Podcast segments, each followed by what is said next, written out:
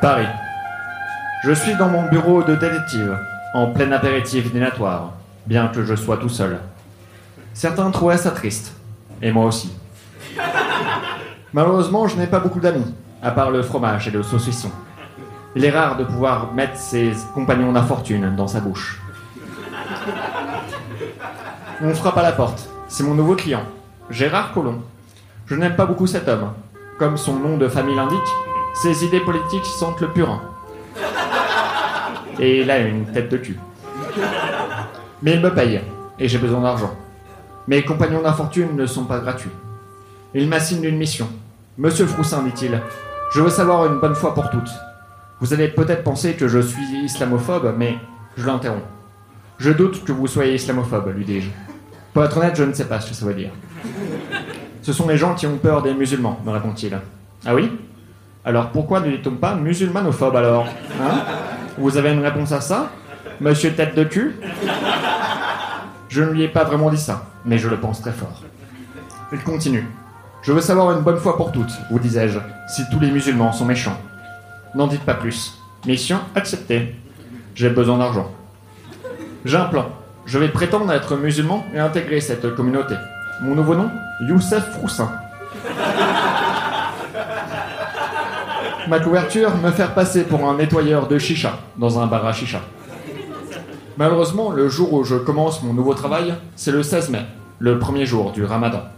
Je me vois donc, pour ne pas me faire découvrir, dans l'obligation de respecter leurs traditions.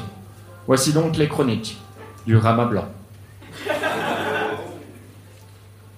Jour 1. J'ai faim. J'ai super faim. Il est 13h, et normalement, à 13h, je mange. Ce n'est pas une enquête que j'ai commencée, mais un véritable calvaire. Je commence le travail ce soir. Je ne sais pas pourquoi, mais ils ouvrent pile à la tombée de la nuit. Quel drôle d'horaire. Jour 2. Je remets tout en question. Ma vie, mon travail, mes enquêtes. Et même mon existence sur Terre. Qui sommes-nous? Où allons-nous? Il s'avère que le métier de nettoyeur de chicha n'existe pas. Que je suis aussi obligé de passer le balai. Une souffrance de plus dans ma situation. Je me sens de plus en plus faible. Jour 3. Je commence à avoir des hallucinations. Cet après-midi, j'ai parlé à un écureuil. Je l'ai combattu des heures durant, puis suis devenu le chef de sa tribu. Jour 5. On vient de m'apprendre que j'avais le droit de manger pendant la nuit. On aurait pu me le dire plus tôt.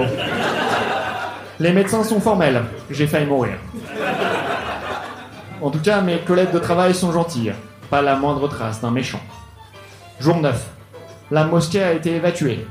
Mes pieds puaient trop. Jour 15. Je n'ai pas le droit de me masturber, ni de dire des gros mots pendant le jeûne. Et manque de bol, je croise Marine Le Pen dans la rue en plein après-midi. Et elle me donne envie de faire l'un des deux, si vous voyez ce que je veux dire. Je me masturberai la nuit tombée, en pensant à toutes les insultes que j'aurais pu lui dire. Jour 21. L'enquête n'avance toujours pas. Mes collègues ont vite compris que j'étais fraîchement converti et m'aident volontiers quand je n'arrive pas à trouver la direction de la Mecque pour faire ma prière. Je commence doucement à me faire à ma nouvelle vie. Ce n'est pas si difficile que ça, après tout. Jour 22. J'ai quand même très très faim.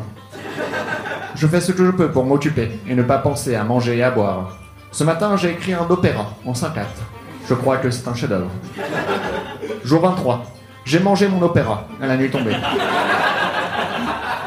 J'aurais dû prévoir un pique-nique. On dit que la culture nourrit l'esprit, mais en tout cas, elle a bien nourri mon ventre. Je vomis quelques heures plus tard, mais impossible de remettre les pages dans l'ordre. Mon chef-d'œuvre est perdu à jamais. Jour 25. Une célébrité est passée à la chicha. Diams, la célèbre rappeuse. Je dois avouer que je tombe sous son charme, comme je suis tombé ce mois-ci sous le charme de ma nouvelle vie. Je lui propose de boire un Virgin Morito avec moi, mais elle me fait gentiment comprendre qu'elle n'est pas intéressée. Je la laisse kiffer la vibe avec son mec. Elle n'a pas l'air d'humeur à ce qu'on lui prenne la tête. Non, non. Génération, non. Jour 28. 28 jours plus tard, j'ai l'impression d'être mi-mort, mi-vivant. Une sorte de vivant-mort. Un véritable vampire. Mais je tiens bon. Le jeûne s'avère bon pour ma santé. et mes selles sont nickel. Mi-dur, mi-molle. Une sorte de demi-molle. Jour 30. Un homme ouvre violemment la porte de la chicha à l'aide d'un coup de pied. Gérard Collomb. Monsieur tête de cul, que faites-vous ici? Cette fois-ci, j'ai oublié de me retenir, et je le dis à voix haute. C'est fini, Froussin. Je ferme cet établissement. Tous les musulmans sont méchants. Ne soyez pas ridicule, monsieur Collomb. Vous savez quoi? Je pense que c'est vous qui êtes méchant. Ouh crie la foule en chœur. Je continue. Je me suis fait des amis ici, et je suis même tombé amoureux de Diams pendant une période très brève. Je ne quitterai pas cet endroit, je ne quitterai pas ces gens. Regardez là-bas, monsieur Colomb. Regardez dans cette direction, la direction de la Mecque. Le ministre de l'Intérieur se retourne, et j'en profite pour le frapper au visage. Mission accomplie.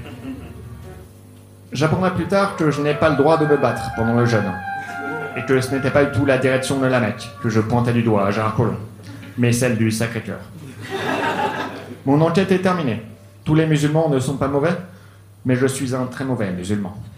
Merci beaucoup.